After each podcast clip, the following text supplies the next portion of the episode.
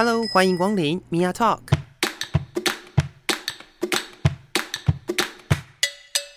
每个人都是有趣的书，有着独一无二的故事。一杯咖啡的时间，与你分享生活点滴。Hello，各位亲爱的朋友，我是 Mia。今天我们在节目当中呢，要来讨论一个我觉得蛮严肃的议题。然后这个议题其实起因是在前不久吧，大概就是两天前。然后公式的主题之夜秀有邀请了一群公民，然后还有呃立法委员跟呃一位备役的上校。一起来讨论女生一起上战场好吗？那这个议题呢，其实也是我自己蛮关注的一个议题。毕竟在这个性别平等的这条路上呢，呃，大部分的人都会觉得台湾是一个呃性平的灯塔吧，或许就是有各种灯塔，但是呃，这个议题也在网络上面造成蛮多的一个讨论。因此，我就觉得应该要来呃邀请一位实际上有在部队服务过的朋友来聊一聊这一个主题。欢迎 Amby。Hello，各位听众朋友们，大家好，我是 Amby。是，那这个主题呢，其实我觉得我当初在看到的时候，其实我并没有这么的觉得它会被讨论的这么热烈。我觉得一开始因为这个题目，他说我们一起上战场好吗？呃，这个题目有点太狭隘了。其实对我来讲，它更多的那个论坛在讨论的是关于一些从军上面的所遇到的问题。是，然后我看到有几个我觉得蛮有趣的讨论。呃，首先我们先来讨论这个就是女性服义务役的这个议题好了。嗯，因为很多人都会呃，不管是在以前所谓的。呃，旧制的男生当两年兵、一年半的兵，或者是后来的一年兵，甚至到现在的所谓呃四个月的军事训练役，很多人都会很排斥，用尽各种手段去避开这个义务役的役期。对，不管是让自己就是过胖啦，身体不舒服啦，对，用各种的手段去避开这件事情。嗯，然后呢，他就会被拿来当成是一种。好像是呃男性跟女性之间不平等的一个呃有趣的讨论，因为呢很多人就会觉得，那如果大家都这么呃，比如说在讨论女权这件事情的时候，大家就会觉得说啊，不然你女生一起来当义务役啊？嗯，对。那对这件事情你有什么样的看法呢？我其实觉得女生当义务役并无不可啊。嗯 对啊，因为我我我觉得刚刚才提到说，男生为什么会有些男生为什么会想要就是用尽各种不同的手段来逃避义务役？但是我想，呃，国军部队里面确实有一些制度跟政策是需要去调整的。嗯哼，maybe 让他们觉得有一点在浪费时间了，所以他们会想要去逃避。Uh huh. 但姑且不论这个义务役本身训练的内容为何，嗯，光是服兵役这件事情哦。就是就服兵役这三个字，我觉得他应该是男女生都可以来做这件事的。是，对，我也觉得是这么一回事诶。因为很多时候，其实我们都呃，我们都觉得在这一个义务役这件事情上面，似乎好像只有男性需要对这个国家有这样子的一个义务。对，因为小的时候就是这样学的嘛，是是是是，公民有就是应尽的责任跟义务嘛，没错没错，有应该应该说有可以享受的权利，也有我们要负的义务。但是就是在课本上面就可以看到说，就是中华民国的男性有服兵役的义务。那小时候也会觉得说啊，为什么是男性有服兵役的义务？哎，那女性好像就没有这样子的一个义务。但小时候没有想的那么透彻，只是会隐隐觉得说哦。原来还有这种男生跟女生的区别哦。嗯嗯，在这个呃公式所释出的这些可能有一些呃引用某些公民的一些说法里面，其实也有蛮多人呃不支持所谓的女性参与义务役的部分。嗯、有一位我记得他是这样子讲的，他说他不支持任何的性别服义务役。然后他们认为，就是义务役只是消耗国军里面的能量。他们他认为，让希望自己去当兵、希望自己去从军的人从军就好了。你怎么看待这件事情？但是国家是大家的呀。嗯，就像嗯，因为我其有我有看到那一则言论，然后我也是觉得真的是，呃，会觉得这样讲起来会把国家有一点置身事外了。是，然后每一件事情或许它不是那么的有趣，嗯，对于某些人来讲，它不是那么的讨喜，但这不代表我们都可以去选择自己。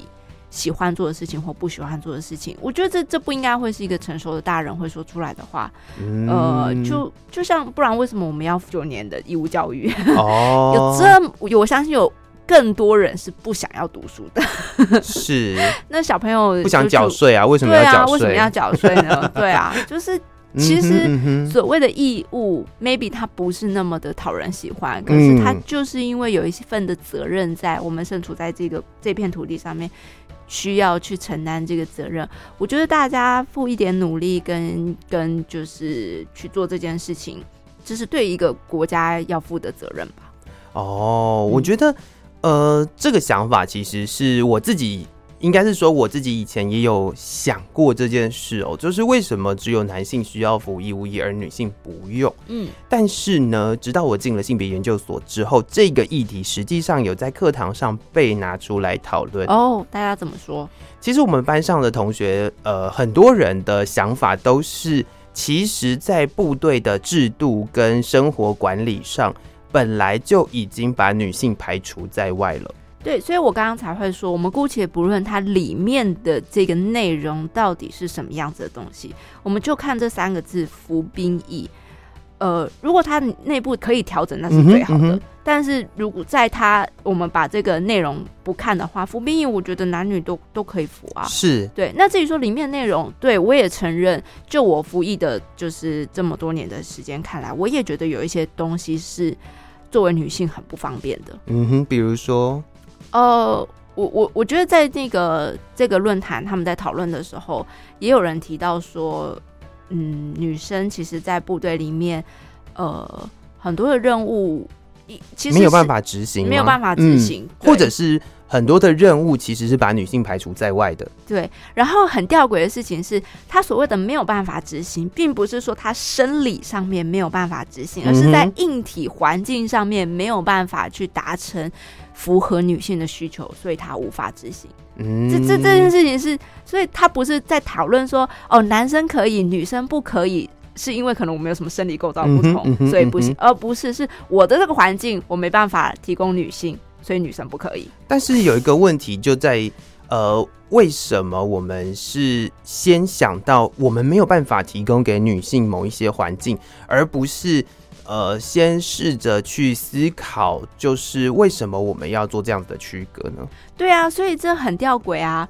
我我我会觉得蛮不合理的。那像前一段时间也有呃所谓的义务役教教招，教招，是是是是是。然后像教招后来他也就开放了女性来做教招，嗯，也蛮多女性就是回过来想要来为自己身为一个后备役哦，一个一个后备。人员的，嗯嗯嗯，想要负担的责任，但也确实因为种种的 因环境硬体的不允许，导致他要可能要呃分开举办啊，还是怎么样子的？是是是，对，这样很吊诡。其实呃，我自己曾经在节目里面访问过，有实际上服过，就是这一次的所谓的女性教招，有到里面去，就是接接受教招的人哦。然后呢，他其实有跟我分享一些故事，就是其实大家的训练跟呃整个课程其实是没有不一样的，是一样的，完对啊，是完全一样的。但是他其实并没有把比如说女性招员跟男性招员是分开来训练，其实也没有，其实他们都放在一起，只是有一个地方会不一样，也就是在所谓的呃宿营，就是住的部分，嗯、住宿，住宿跟呃。就是洗澡的这件事情上面来说，其实是必须要分开的。那除此之外呢，有很多地方其实呃，在你刚刚讲的假设是有所谓的先天生理上面的差别的话。其实，在这个训练量跟训练的强度来说是没有差别的，没有差别啊，对啊，所以我觉得我们在讨论说，就是女性到底要不要服兵，呃，要不要来服义务役，跟嗯嗯嗯，所谓的所谓的上战场还是怎么样子的，呃，我们如果所有硬体设备理论上是它都应该是可以调整的。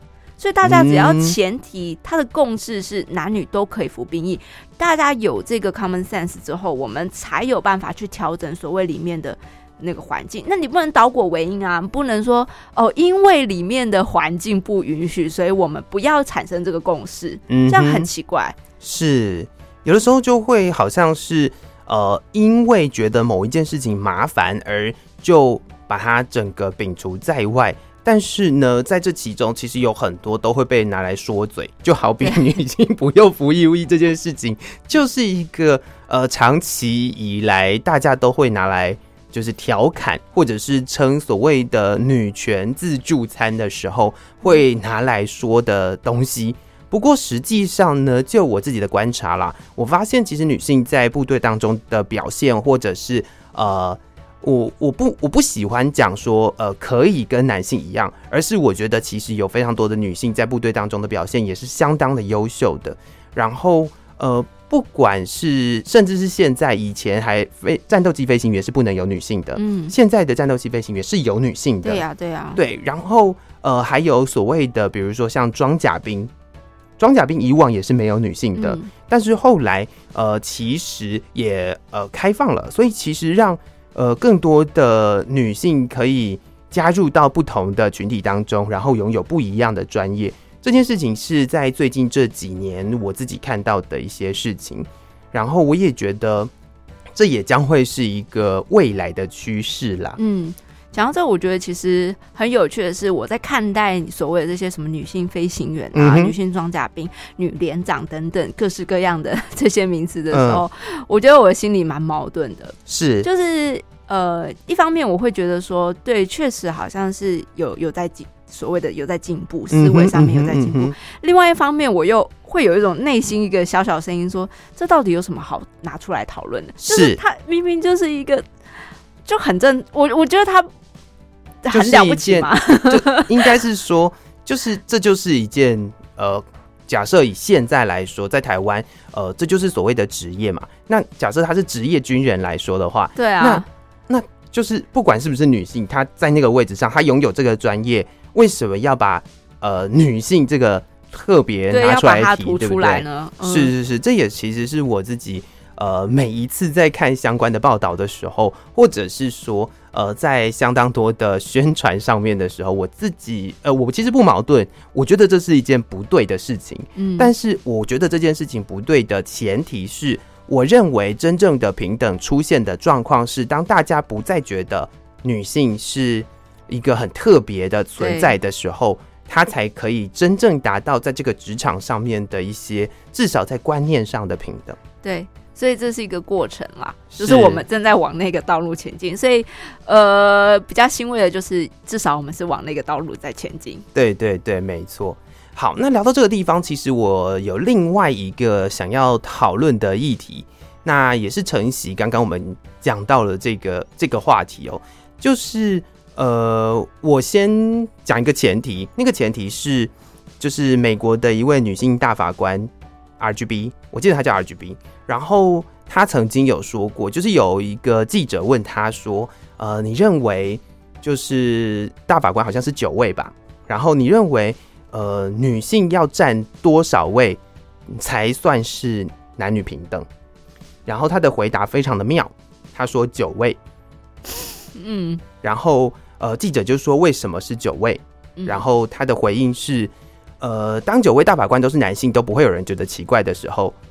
为什么九位大法官都是女性，大家要觉得奇怪呢？嗯，那所以如果九位大法官都可以是女性，而且九位大法官是女性，大家都不会觉得奇怪的时候，这才是真的男女平等。对啊，对啊，对啊。哎，讲到这个，我其实我也觉得蛮妙的，就是我们常常，我就像你刚刚前面提到说，我们台湾都自诩为是性平的灯塔，是，其实很多真的都是。强制性让大家必须要去遵守那个性品，嗯哼，但是 maybe 其实忽略了它真正的意涵哦，跟里面的对，就就像你刚刚提到，因为部队里面也有所谓的性平委员会嘛，是。每次如果有什么性性骚扰案件发生的时候，我们都会要求说一定要至少那个要达到一半以上的女性在那个。我其实确切比例，我现在已经三分之一。OK，三分之一要达到三分之一的这个女性的人数，才有办法来执行所谓的委员会。是，好，我觉得它它基本上就是一个很低的很低的门槛。嗯嗯嗯嗯。那它是所谓的保障，我也同意。嗯哼。可是为了要达到这个保障。而忽略了它里面 的这个价值，我我我我不知道哎、欸，我觉得有点有趣的是，我曾经要因为要召开这个会议，那我们单位的女生就确实是真的人不多，是，结果我们竟然把女兵找来一起当委员，哦，那只因为她的生理性别是女生，是是是，所以她就必须要来担任这个委员的角色。嗯哼，好，那她有没有具备相当的？呃，知识？知识对学养，uh huh. 然后她能不能够理解，就是这整件事情的来龙去脉？Mm hmm. 然后他呃，基本上我们的就是在在讨论事情的面向就已经是不会在同一个基准点上面。Uh huh, uh huh. 但我觉得为了平等而嗯而平等，我我我觉得很奇怪。Oh. 那换言之，其实如果在座的男性。他们本身就是具有平等观念的，嗯哼，那我觉得也不不可啊，嗯哼。其实这件事情呢，呃，不是只有在部队的性平委员才会遇到哦，这个在外面的性平委员都会遇到。嗯、所有的性平委员会呢，其实都有相关的要求，就是呃，任意性别的比例不得低于三分之一。那在这样子的一个要求底下呢，其实。这个又要讲回我自己在念研究所的时候，也有同学讨论过这样的问题哦。因为我们讨论的话题其实并不是说，呃，就是他的位阶什么样，或者是那个人怎么是是不是一位女性，而是呃，我们讨论的话题是不一定身为女性就有性平的观念。对啊，就是这样子。就是呃，有的时候我们在讨论这样子的一个政策的时候。呃，你就会想到说，哦，如果你身为一位女性，但是其实你并没有一一定的知识水准，或者是说你对于性别这件事情本身是没有概念的，其实不一定都需要女性。但是呢，在那个当下，其实有另外一个同学，呃，讲了一句话，我觉得也蛮有道理的。嗯，这一句话就是因为呢，如果不做这样子的一个规定的话，非常有可能，呃，在这个。会议当中的所有人都是男性，对，所以我才会说，呃，就是唯一欣慰的就是我们透过这些规定，嗯、然后再行塑通往完全平等的道路。是，所以我认为，其实从呃女性可以回来教招的这一件事情，呃，其实也是在做这样子的一个尝试。嗯。如果没有先做这件事，不管他做得好或不好，因为很多事情呢，很多的政策其实都需要滚动式的修正的。如果没有执行，需要先跨出那一步。对，如果没有执行，就不知道哪里需要修正。对呀，对呀，对呀。对，所以在这样子的一个讨论底下呢，其实也有非常多的人。呃，我觉得啦，就是如果大家很好奇什么叫做丑女言论的话，就可以到底下去看一下，底下会有非常非常多很可怕的言论，比如说。呃，就是在我刚刚讲的，就是在节目当中有一个被役的上校，他曾经在里面有提到说，他去占这个呃营辅导长职务的时候，他想要去报那个营辅导长职务，但是他的长官呢就觉得说，他应该要什么，比如说女人就应该要以家庭为重，嗯，或者是说呃女性就有可能会因为呃需要生产啦，需要照顾小孩。所以无暇照顾呃这这个部队的官兵，甚至讲了一个非常极端的例子，在这个节目当中，他提到说，呃，有长官就告诉他说，假设今天有一群男生的呃部署，然后脱光在男厕里面赌博还是怎么样，然后你身为一个营辅导长要怎么办？嗯，对，其实这个也是一个我觉得呃蛮有趣的例子。为什么会这样说呢？因为，呃，身为一位女性的长官，她或许，呃，就是她或许有一定的我们讲的知识水平，嗯、然后也或许有一定的，呃，这样子的一个性别的概念。不过，我觉得在文化上，比如说照顾这件事情，或者是在呃所谓的。呃领导阶层、科层的这个部分，嗯，就是毕竟部队是一个有阶级需要服从的一个地方，那还是会有呃类似这样的言论出现。其实我觉得，呃。蛮意外的，好腐朽哦。但但毕竟那个张上校，他想想看，他要历练营保长，都是都是多久以前的事情？是是是是是是是，他都是一个退役的上校了。对对对，那那么久以前会有这样子的这样子的一个观念，好像也是呃可以想象的。因为我自己的经验也有类似过这样子的一个状况哦，就是在我学生时期，因为我们军校嘛，那我们在暑训，我们都要移师到。部校，嗯哼，然后去那里受训。那暑训期间，学生都会呃组成自治干部，是 OK。所以呢，大部分的自治干部，什么所谓的实习连长啊、实习辅导长，大部分都是男性。是是是，然后就突然有一个区队长，区队长就是真的是第一线要带部队的这样子的一个职位。嗯，然后我们连长就是所谓军官连长、上尉连长就，就就请我出来担任这个职位。是那。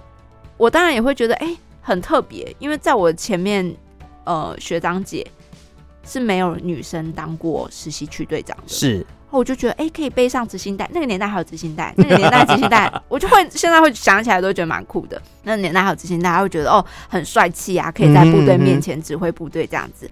好，结果我们连长下这个命令之后呢，隔壁连的连长是执行连的连长就非常非常不高兴。然后他就处处刁难我，嗯、然后还特别在我们连长面前问说：“你确定你要让一个女生当实习区队长吗？”不其实我当然会觉得有有有什么？为什么不行？为什么不行？对，他说：“你知道实习区队长要干嘛吗？”我就我就回答说：“就是带部队啊。嗯”他说：“你知道实习区队长要晚上两两动动之后要？”要巡寝室，嗯、要看每一个人的就寝状况嘛。嗯、哼我觉得那就巡啊，就也不难啊。对啊，对啊，对啊，就有什么不行？嗯、然后他说：“那你知道你的寝室跟男生住宿的地方，就是在很遥远的地方吗？”嗯，换言之，他意思就是说我必须要两两栋栋之后还留在男生的宿舍这一栋，然后要巡完，我才能够再走回女生寝室。哦，那这就已经违反了所谓的。我们讲的很很无谓的性别规定，就是我两两动动之后，女生是不可以留在男生的住宿区域的。是，所以，可是我又职责所在，我必须要留下来。嗯哼嗯哼，然后他们就觉得这这件事情以前从来没有学生呃没有女生的实习区队长。嗯嗯嗯。好，我们连长也是一个。很开明的连长，他也跟那位实习，应该是他学长啦，uh huh. 就据理力争。力争完了之后就说：“好啊，那你就做，你就试试看啊，就看你怎么做，怎么。”嗯哼。那后来在我们连长的支持下，我也确实是呃蛮好的，把所有事情都处理完了。嗯。只是在那个过程，我会一直觉得很不舒服。嗯哼嗯哼。那我后来我也会觉得说，难道在部队里面，当时我还是学生嘛？难道在部队里面？就是女生就不会去巡寝室，就没有办法在 男生的区域，就还是像学生一样两两动动，就回到像逃命灰姑娘的那个，就是会变回灰姑娘的概念。对对对对，然后我们就要奔忙似的逃回女生寝室吗？我觉得好不可思议哦，为什么？是，嗯，这个真的是一个蛮有趣的地方，就是。呃，在部队当中啊，常常会使用一个非常大的帽子，那个帽子叫做内部管理的这个对啊 大帽子，去扣在性别上面。那我觉得，我个人以我自己做性别研究这一段时间以来，我自己在呃，可能我自己的观察啦，我认为其实透过各种呃越来越多的规范，也会让大家对于性别这件事情有越来越呃畏惧。越来越害怕，越来越呃觉得麻烦的这个状况发生。对，但是呢，我认为呃很多时候我们都必须要先透过有一定的制度产生，然后让大家养成一种习惯。就好比骑摩托车戴安全帽这件事情，嗯，要透过某些制度、某些规范的产生，然后呃形成一个习惯之后，渐渐的这一个习惯才可以被大家所接受。因此，我认为当时会有那样子的一个要求是有其时空背景的。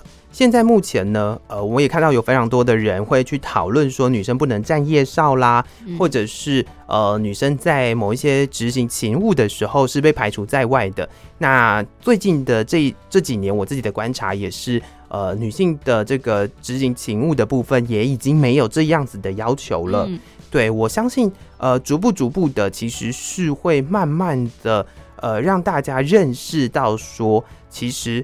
呃，女性并不是像个独角兽一样的存在在部队当中。对啊，对啊，对。然后刚才像张玲玲，她也有提到说，呃，她的长官认为她女生就是要会去，就是走入家庭，走入家庭等等。嗯、我也觉得这个言论就是很莫名其妙。是当然我，我我自己有家庭，我也是属于很照顾家庭的人。嗯哼，那如果。如果今天真的要做出选择的话，我 maybe 我也是会选择家庭，嗯，但这只是我个人的选择。是，换言之，我也看过女生，就是她是选择部队的，嗯哼，所以这，但我也看过男生是选择家庭的，是，这完全就是个人的选择，他不需要被框下框架在任何一个性别上面。是，这件事情其实我有一个很有趣的看法是这样哦，就是当大家。应该是说，当我们现在的主流的呃政策呢，是希望呃军人是一个专业，是一个职业的时候，我觉得他就得要跟家庭结合。嗯，不管在做什么样的职业，你都有自己的家庭得顾。那呃，工作跟家庭之间要如何取得平衡，这个不是呃一个男性或者是一个女性应该。就是会有区隔的，对啊，就是以往的那种所谓的男主外女主内的概念，或者是说女性要回归家庭的这个概念，我相信在现在社会当中哦，应该会再少一些啦。对啊，就是会有难免会有一些，就是。真的有需要照顾到长辈啊，嗯哼，或者是所谓叫照顾小孩，就是真的有到那个阶段，你必须要做割舍的时候，我觉得不管是男是女，都可以纳入讨论的。没错，而且现在其实呢，所谓的呃育婴留职停薪，也不限制只有女性可以申请，也有非常多的男性申请育婴留职停薪的这个权利啦。啊、嗯，对，所以我觉得这个东西是会逐渐逐渐的调整的。另外，呃，我觉得再花一点点时间来讨论另一件事情，就是呃，性别跟职务这件事情其实并没有实际上的关联，嗯、你觉得呢？我觉得对啊，就因为我们一直在讲说，呃，就是因为这个题叫做女性是不是要一起上战场嘛，对不对？那这个有一个很有趣的概念，是我自己的观察是，其实哦。不管是呃在哪一个国家，部队本来就是应该包山包海，就是有前线的部队，也有各式各样的工作，那这些工作都得要有人做。对。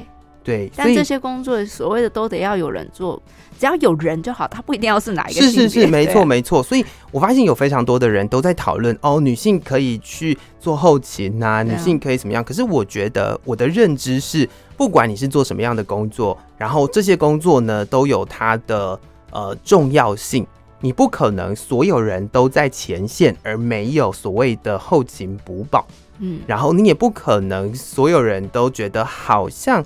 只有呃，比如说，只有开战斗机的人才是军人，嗯，剩下的人都不是，嗯，对，我觉得这个也是一个大家应该要对军人的这个角色或者是这个职业应该要有的正确的态度，嗯，他应该是，就算你是一个火防兵，你也是一个相当重要的角色，啊，不然大家就没饭吃。对啊，对啊，后勤。后勤为先呢，对啊，所有良末先行呢，对啊，所以我觉得后勤也是蛮重要，但是还是要回我我个人就是回归到他，不管是任何一个性别，完全就是看他这个人的的的，当然一方面是他的任务单位的编制、嗯、任务特性是，再来就是他个人的呃人格特质，嗯，所以也有男生在伙房医疗。做的很好的。是没错，我觉得这个就是一件很重要的事情，并不是女性的人就一定会呃比较细心，嗯，对啊，也不一定是呃只有男性才比较不细心，因为我自己个人啦，就是我在查资料的时候，我有发现啊，其实有很多的国家都已经逐步的让女性去服役了。嗯，那像是在中国大陆，中国大陆其实也有非常多的女性在当军人。嗯，但是呢，中国大陆的很多女性军人呢，他们做的工作就是医疗，然后宣慰，嗯，然后。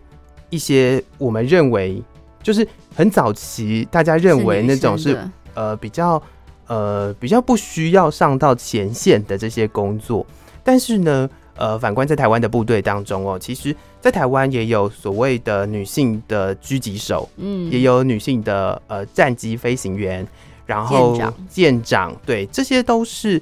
呃，逐步逐步的在调整、在开放的一个地方，我认为这个也是呃未来一个可见的未来。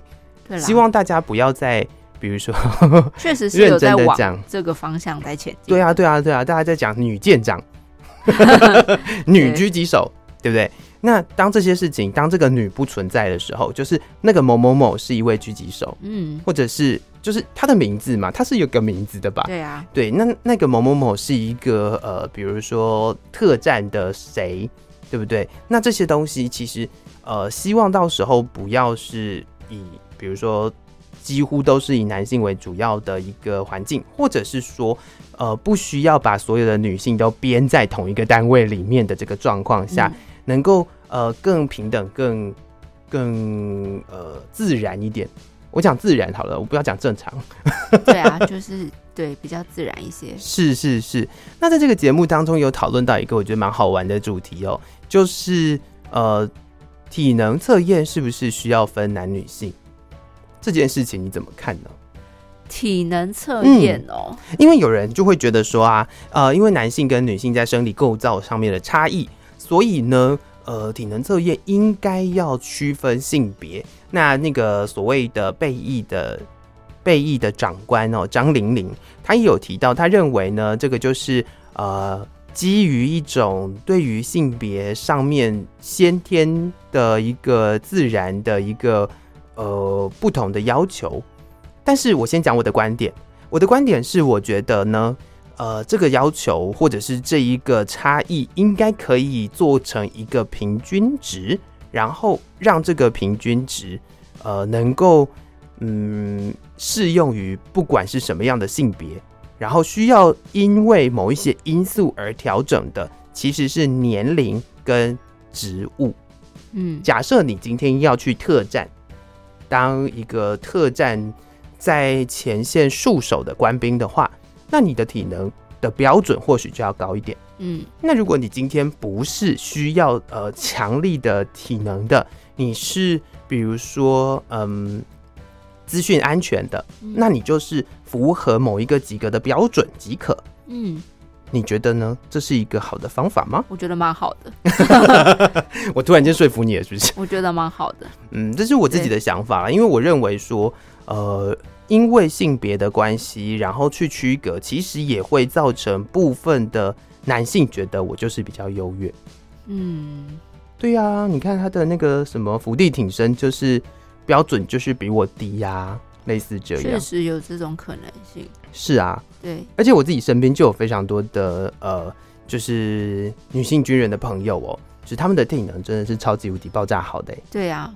对对，就是我，但就变成说，嗯，我其实也没有办法去否认，否认就是在生理构造上面，我们所谓的肌肉群的成发达程度，确实是比较没有办法像男生这么发达，所以我好像也没有办法去辩驳这个观点。但在这样子的前提之下，确实也会造成，呃，男女不同的标准会有不同的影响跟结果。嗯，所以我觉得你刚刚提的那个方案挺好的，是不是？大家可以来做个参考。嗯，因为我觉得，呃，不管是在生活区，就是生活管理也好，或者是在某一些的，呃，就是我们讲的符合标准的一些测验，像是体能啦，像是各种，比如说我们刚刚就已经提到了，没有因为你的性别而那个所谓的战绩的训练是有差的。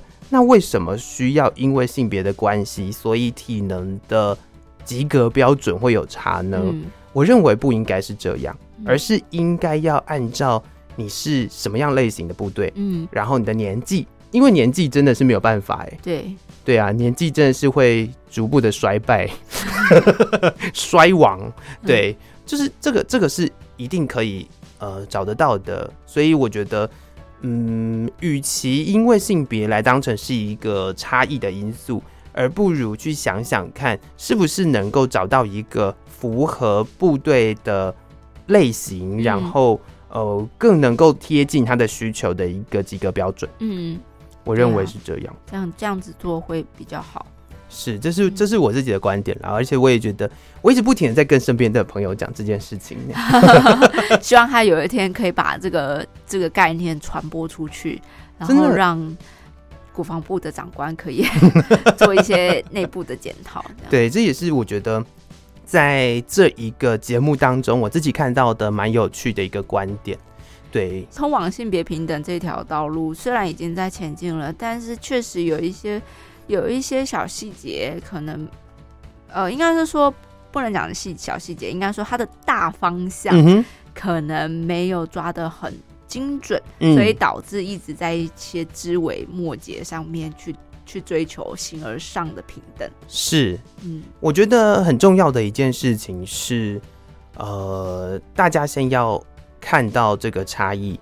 然后要先知道现在在做的事情是什么，嗯，然后不要盲目的去讨论这件事情。我觉得盲目的讨论最可怕的地方是，呃，有的人会觉得啊，你没有当过兵，你凭什么来说这件事？对，是吧？有的人会这样觉得，对。但是当过兵的人也不一定比较厉害。说实在，就是我觉得啦，呃，真的每一件事情，就算在部队当中的每一个职务。都有他自己的专业所在，嗯，每一种部队的性质都不同，但是性别不应该是区分这些差异的一个因素，对啊，而是每一个人呢，你只要符合这样子的一个专业，你拥有这样子的专业，然后能够呃能够升任这个职务，我相信应该要每一个人都。都可以的，嗯嗯，对，我们不能高喊着就是性平，然后高喊着我们是呃，就是没有因为性别而去看待植物，每一个人的升迁都是都是平等的，没有所谓的玻璃天花板，有没有？对，在这样子的一个呃呼声底下，然后用女性应该要走走入家庭，或者是呃，我觉得最可怕的一件事情是。军校里面的男女性的招收名额差异非常大，这件事情其实也是呃，也是我觉得它是一个源头的问题。从这个源头呢，就可以知道说，其实往上升的能够站上那个高位的嗯长官的女性比例，因为她的母体数本来就少了，对，就会变得更少。我其实不知道为什么哎、欸，为什么她的她会有这个所谓的。男生女生的比例的差异，哎、欸，其实我也不晓得。但是我曾经就是在部队里头，我有我有遇过一个状况，就是说是我们单位不能再招更多女生了，因为我们的寝室数量不够。我觉得这是超级 ridiculous 的一个 一个借口。我不懂为什么要因为就是回归到前面的，为什么要屈就于因为硬体设备的不足，嗯嗯、导致我们单位无法再招收更多的女性同仁。那你就应该要扩增你的寝室的数量啊！没错，没错，没错。我觉得很匪夷所思，但我不晓得，我不知道军校是基于什么样子的原因啦。嗯哼，嗯哼，我觉得其实呃说法啦，我自己有探听到的一个说法，是因为呃所谓的。银色的关系，所以也是类似的这个概念嘛？对，非常没办法接受哎。是，但是呢，我觉得呃，作为一个结论啦，我得说，因为我自己身边有太多非常优秀的女性的军人了，所以呃，这个军校的这个男女性招收名额的落差，我觉得有一很大的可能性，就是男生会考不上。我觉得这个可能性还蛮高的哦，就是可能如果真的这样开放了之后，会发现哎、好像是男生会考不上，所以所以它是一个呃男性保障名额的概念，有点像是这样。可是你你如果从另外一个角度去想，你会觉得很可怕，就是因为你为了扩大，就是保障那些成绩比较低的男生，就是进了军校，就他们未来他们因为男生的人数众多，所以他们可能基于人际关系、人脉资源等等的，然后最后。成为长官的反而都是当初那些成绩没有那么好的人。嗯，好，那我们就把这个 问题悬在这里。